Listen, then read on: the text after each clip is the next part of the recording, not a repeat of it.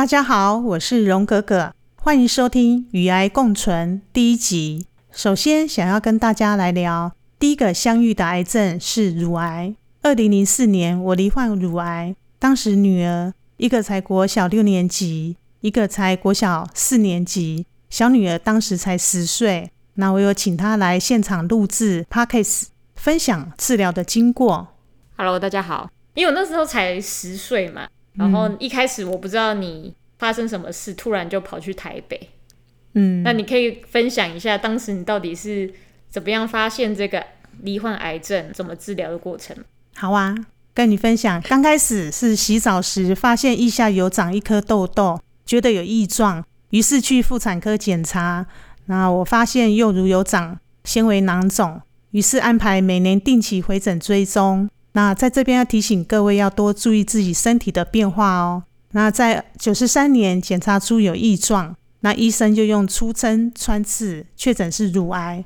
啊为了谨慎起见，然后爸爸又安排我去另外一家医院检查，确诊是罹患乳癌第一期。嗯，那肿瘤是零点八公分。那当时我也年轻啊，才三十七岁，小孩子还小。像你们现在那时候才在念国小，我想说做妈妈的都会为了家人努力，还好当时发现的早，赶紧做治疗。那你当时知道之后，你没有觉得很晴天霹雳吗？你就马上很积极的去治疗吗？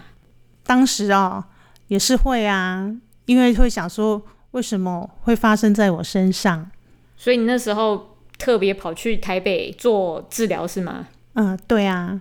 罹患乳癌第一期，那肿瘤零点八公分，医生就帮我做了右乳部分切除手术，然后八次的小黄酶化疗，三十五次放疗，那疗程大概经过七个月，然后整个疗程结束，然后加上后续还有持续五年的荷尔蒙治疗。所以确诊的时候，你那时候有在工作吗？对，还在工作啊。所以你就请假七个月？我请病假请了七个月。那请完七个月后又马上回去了是吗？对，又回去公司上班，继续工作。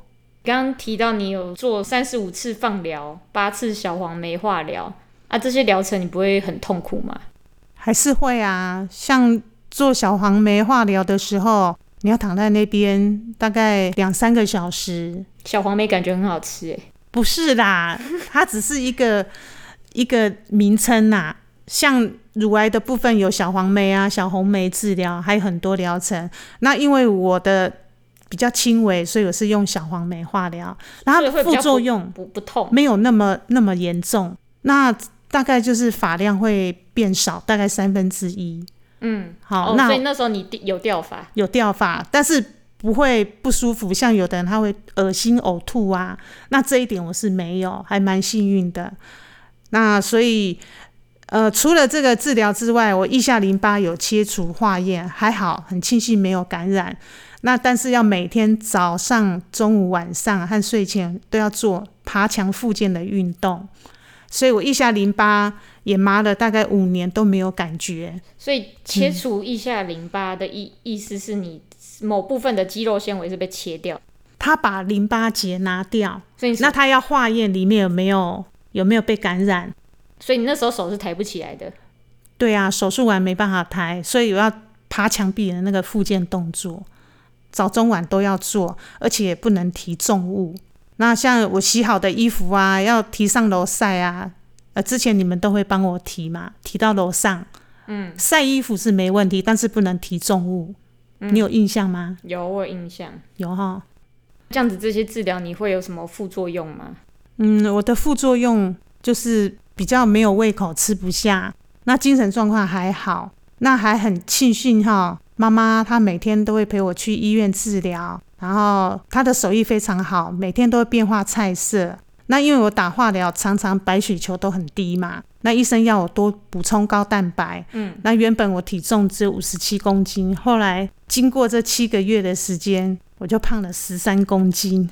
按你补充高蛋白都是补充哪一些？像红肉啊，像牛肉、鸡肉之类，还有鱼呀，那阿妈都会一直变化菜色，那让我能够吃得下。那还好，我都吃得下，也睡得着。虽然打化疗期间有时候会延误，因为我的白血球有时候会比较低，嗯，所以有时候三个礼拜要做一次化疗，有时候会延到四个礼拜才可以做。哦，所以医生会看你的身体状况，如果营养够，才会帮你做放。对，他会抽血看你的白血球够不够，如果太低就不能打，所以你从以前到现在白血球都是不足的。不足，因为打化疗之后就不足。嗯，哦，头发掉了三分之一，但是其实还好，没有什么副作用。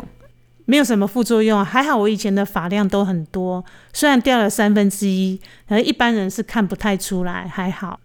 我还记得那时候，因为我们家住中立嘛，嗯，然后你突然消失了，因为我才国小四年级嘛，有一天就好像哦，那时候好像说什么，说妈妈要去台北外婆家，要去阿妈家，，没有没有，你没有说治疗，哦，没有讲，哦，你就说你去台北，嗯哼，然后我想说让你去玩，他说怎么一直住台北都没有回来，然后你们都没有跟我讲发生什么事，然后你就一直说妈妈还没回来，妈妈还没回来，然后有一次就打电话给阿妈，嗯，然后阿妈就叫阿妈就很凶，叫你要跟我讲，哦，后来我有跟你说，对，然后你然后阿妈就跟你说他已经够大了，他听得懂，然后那时候我忘记是你讲不出来还是怎样，阿妈就直接讲。妈，反正他阿妈就直接说，妈妈现在生病，然后要住在台北，要治疗啊什么的。嗯那我记得我那时候，呃，礼拜一到礼拜五住台北，因为要治疗嘛，放射治疗每天都要到，所以我一到五住在台北，然后礼拜五打完的时候我就回来，回来陪你们，然后礼拜一再上台北。然后我记得有一次礼拜一的时候，你就抱着我。一直哭着说：“妈妈，我不要跟你分开，我不要上学，我要跟你在一起。你有印象吗？因为我不想上学，不是，是因为你太想想要跟我在一起，不要分开，然后呢？你就抱着我啊，一直一直不上，那你有不上课？有啊，抱着你一直哭啊，最后还是还是没办法，因为我还要接受治疗啊，所以你还是必须去上学啊。这是结论吗？对啊，啊，在治疗的过程中有没有什么很特别的事、有趣的事？有没有？有趣的事哦，那我记得那时候要打化疗，或者说我有时候我有做那个周边置入中心那个静脉的导管。好，那这静脉导管它是在身上接到心脏那个外露的导管，那常常每一个礼拜都要回医院门诊。那那护理师啊，每次帮我换的时候，因为我们要等嘛，那我坐在那边，我就看着电视，然后就在那边哈哈大笑。护理师说：“啊，他从来没见过一个病友可以这么开心的，打化疗，这么开心。对我要打化疗，或者是说我要做其他治疗，我居然我心情可以保持那么愉快，还可以放开心胸这样子哈哈大笑。他们都被我这种笑声都感染，就觉得气氛没有那么僵。所以那个节目是什么？这么好笑？对啊，外国的一个影集啦，还蛮好笑的。心情保持愉悦很重要。对，非常重要。然后还有啊，那我们要非常小心皮肤感染。像我之前啊淋浴的时候，就会用防水的胶布包扎，或者说可以用保鲜膜包在手臂上，好，大概两到三层。为什么？因为我的腋下淋巴有开刀嘛，不能碰到水，嗯，不然这样很容易被感染。因为我们用淋浴的时候啊，那我手就要往上伸，不能碰到水。那你有不小心碰到水过吗？我没有，但是有一次在换药过程中啊，发生那个皮肤感染，那我的手臂啊就大了两倍大，然后因此还住院住了四天，在医院度过那个中秋节，你说你手整个发炎是不是？整个发炎肿大，又肿又大。那那时候我还在上班，那我同事就跟我说：“哎，你的手怎么变那么肿？”那我还笑，因为那同事胖胖的很可爱。我说：“哈哈，我手跟你一样大只。”他说。哎、你不是开玩笑，你要赶快回医院门诊。就隔一天去门诊，医生说不好意思，你你要住院。他说这感染很严重，因为我乳癌手术前一年是 SARS，嗯，好，那时候我乳癌住院只有住两天，那因为皮肤感染，这次感染就住了四天的医院乳。癌住院这么快哦？他开刀晚隔天休养一天就可以出院了。可以呀、那因为前大概前半年前 SARS 才刚结束嘛，嗯，那医生也说最好不要住医院住太久。他说我这个乳癌算蛮轻微的，因为第一期嘛，所以他说能不住院就不住院，手术完隔一天再休养一天，我们就可以出院了。那你因为这个手臂发炎住了四天，住了四天，真的很夸张。那他他怎么处理？就是打抗生素啊，让他消消炎啊，因为他那个肿大很危险哎。你有没有什么一些经历是你可以分享给一些乳癌的癌友和一些乳癌的亲友？嗯，我想跟乳癌的病友和病友的家人给你们个建议：当碰到事情的时候，你要面对它，不要惊慌，然后我们接受医生的治疗，正规治疗，相信一定可以度过。家人亲友的陪伴支持很重要，可以给我们很大坚持走下去的力量。要提醒各位哦，我们要平常多注意自己的身体变化。当有遇到不舒服时，要赶快就诊去看医生。也不一定只看一次就可以决定，你可以多看几家医院嘛。对，像我一样，我也是有多看几家，然后再看你要到哪一家，跟哪家医生有医生缘，在那家看。而且你那时候二零零四年，那时候网络应该没有那么盛行吧？对，没有那么盛行。网络上没有这么多资料。没有，我们有经过第二个医生的确诊。也是经有朋友的介绍，就是请那位医生，我们也很信任他，嗯，然后他帮我们做手术，帮我们治疗，嗯嗯，保持正念很重要哈，保持正念真的非常重要。然后你的情绪一一定要往正向走。想跟大家分享一句我的座右铭：凡事皆正向，能量永不变。